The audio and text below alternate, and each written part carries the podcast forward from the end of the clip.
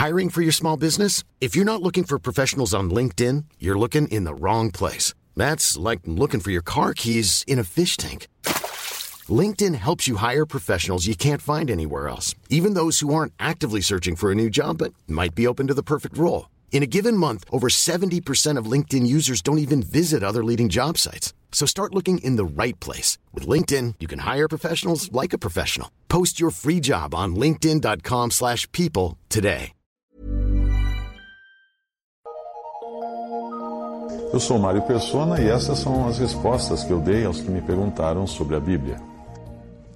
Você perguntou o que a Bíblia diz da pena de morte. Bem, quando Deus criou o homem, criou um homem inocente e sem conhecimento do bem e do mal. O homem não conseguiu conservar sua inocência e pecou, caiu em pecado. A história você conhece.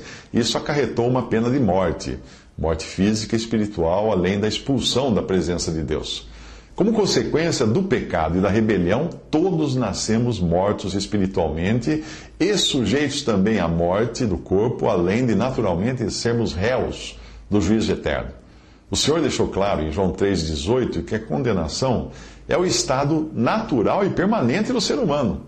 E não como pensam alguns, que, que a condenação é algo que se adquire por não praticar o bem ou por pecar. Não. Ali está muito claro: quem crê nele, quem crê em Cristo, não é condenado. Mas quem não crê já está condenado, porquanto não crê no nome do unigênito Filho de Deus. A condenação já está lá na sua, na sua ficha. Depois da queda e da, da posse da consciência do bem e do mal, o homem preferiu continuar em rebelião contra Deus. Isso é claro, até hoje, né? E aí veio o dilúvio, que foi uma espécie de recomeço. E aí Deus deu a Noé, que era o patriarca de uma nova geração de pessoas, Deus deu a ele a autoridade humana de julgar e condenar os seus semelhantes, inclusive com poder de vida e morte. Veja em Gênesis 9,6 diz que quem derramar o sangue do homem, pelo homem o seu sangue será derramado, porque Deus fez o homem conforme a sua imagem. Essa autoridade que Deus deu a Noé e aos homens, das autoridades em geral, de derramar o sangue de um homicida, nunca foi revogada. No Novo Testamento, nós encontramos o Senhor apontando as consequências normal, normais do ato de um homicida. O que um homicida deveria sofrer. O próprio Senhor falou. Quando ele diz assim para Pedro: Então Jesus disse-lhe: Embainha a tua espada, porque todos os que lançarem mão da espada, a espada morrerão. Mateus 26, 52.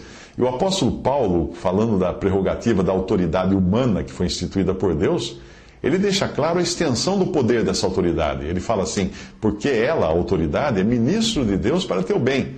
Mas se fizeres o mal, teme, pois não traz debalde a espada, porque é ministro de Deus e vingador para castigar o que faz o mal. Romanos 3, 4. É importante lembrar que uma espada trazida pela autoridade a qual Paulo está se referindo não é enfeite, não é para enfeitar, é para matar. É por isso que a ordem de matar o homicida permanece até hoje. É uma ordem dada por Deus. Por Deus. A ordem, a ordem que Deus deu de condenar à morte o homicida nunca foi revogada. A ideia de que no Brasil ou em outros países não exista a pena de morte é falsa também. Porque a autoridade continua carregando a espada, não é? No caso, hoje a espada são armas de fogo. E a autoridade utiliza a espada quando necessário.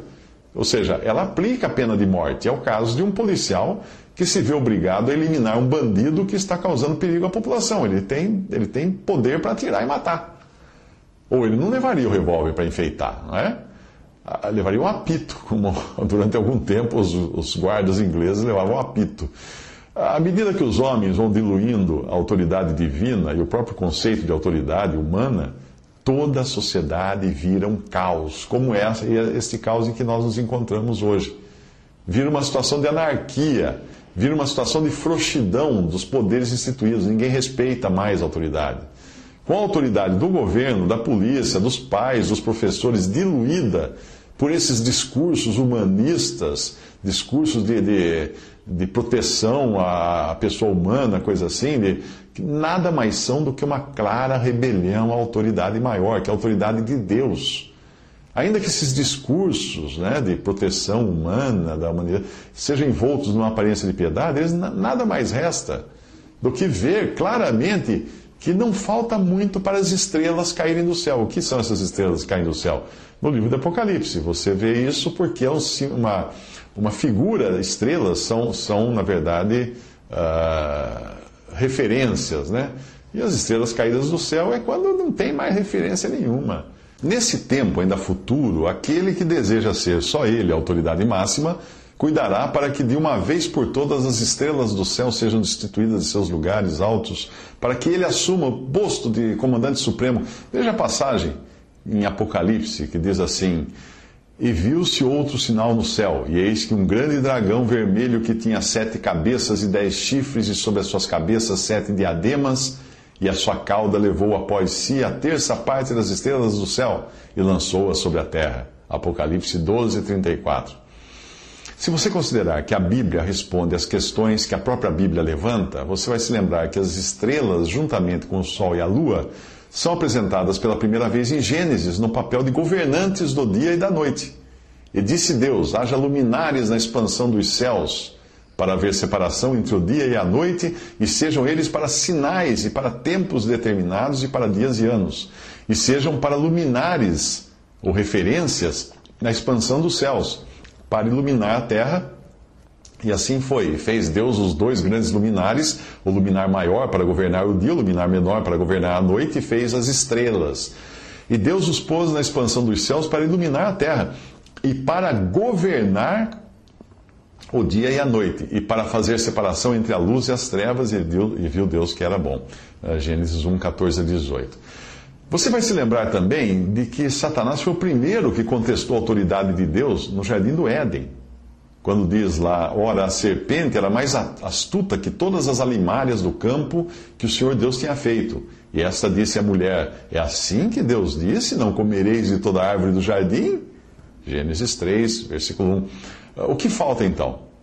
Falta nós irmos do primeiro livro, Gênesis, até o último livro da Bíblia, Apocalipse para descobrirmos que serpente é essa, ou que dragão é essa do versículo, esse que é o versículo que eu citei, que não apenas contesta a autoridade de Deus, mas que enfraquece e destitui as autoridades humanas simbolizadas pelas estrelas, que ele varre com sua cauda, né, da, sua, da posição de governo que elas detêm. Está lá em Apocalipse, mais uma vez, capítulo 20, versículo 2, abre aspas, o dragão, a antiga serpente, que é o diabo e Satanás. Portanto, por detrás da ideia da proibição da pena de morte e de qualquer ideia de enfraquecimento das autoridades constituídas, sempre você vai encontrar o próprio diabo.